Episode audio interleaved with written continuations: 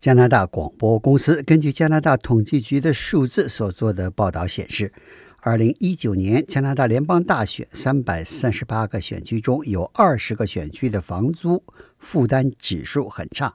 这些选区居民中很多要将家庭收入的至少一半用于住房开支。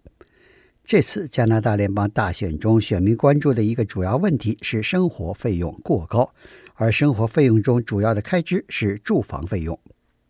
根据加拿大统计局二零一六年人口普查有关住房与家庭收入的统计资料，有二十个联邦选区的住房可负担性很低。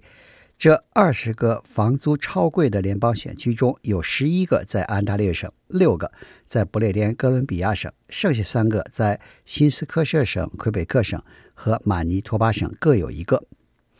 在这些房租超贵的联邦选区中，有至少四分之一的租房者要把家庭收入的至少一半花在住房和水电费开支方面。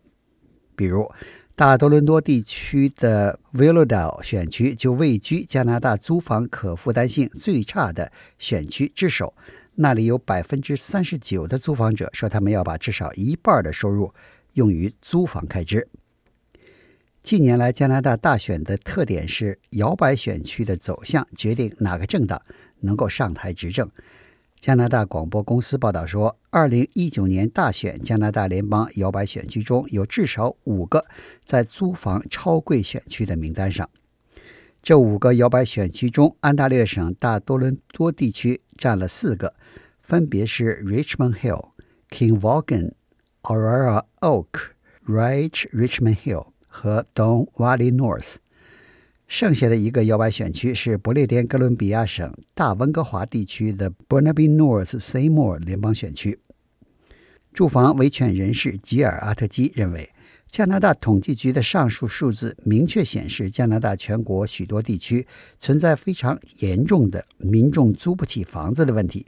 这给成千上万民众的生活造成了极大的困难。下一届政府，不管是哪个政党上台执政，都必须加大力度，拿出切实可行的办法，解决加拿大严重的住房成本太高的问题，不能让住房危机愈演愈烈。We've got an announcement today that's going to be doing that. With young families and newly built houses as a backdrop, Justin Trudeau today promised a re-elected Liberal government would make life easier for first-time homebuyers. One thing I hear a lot from young people here in Victoria is that they can't even imagine buying a home right now. 加拿大自由党领袖特鲁多上个星期承诺说， 自由党政府若继续执政，会把对首次购房者提供住房补贴的条件放宽，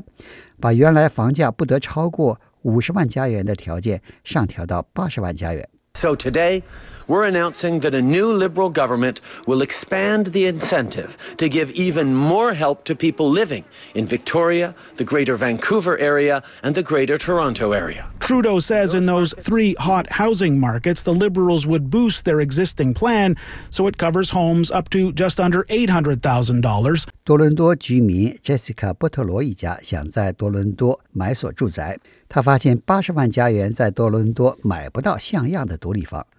不久前，他出价竞争一处多伦多住房，结果有六户买家同时出价，最后该住房以八十四万加元的价格被别人买走。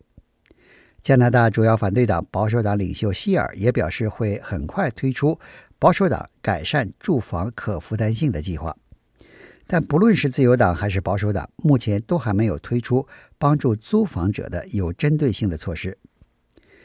研究住房困难问题的专家们指出，受到房租太贵问题影响最大的群体，主要是单身母亲家庭、土著人、新移民、老年人和三十岁以下的年轻人。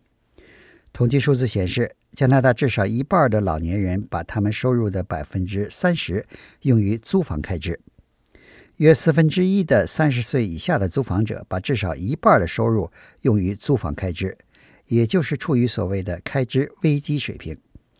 三十岁以下的年轻人，也就是千禧年一代人，他们占二零一九年加拿大选民中的百分之三十七，是个不可忽视的选民群体。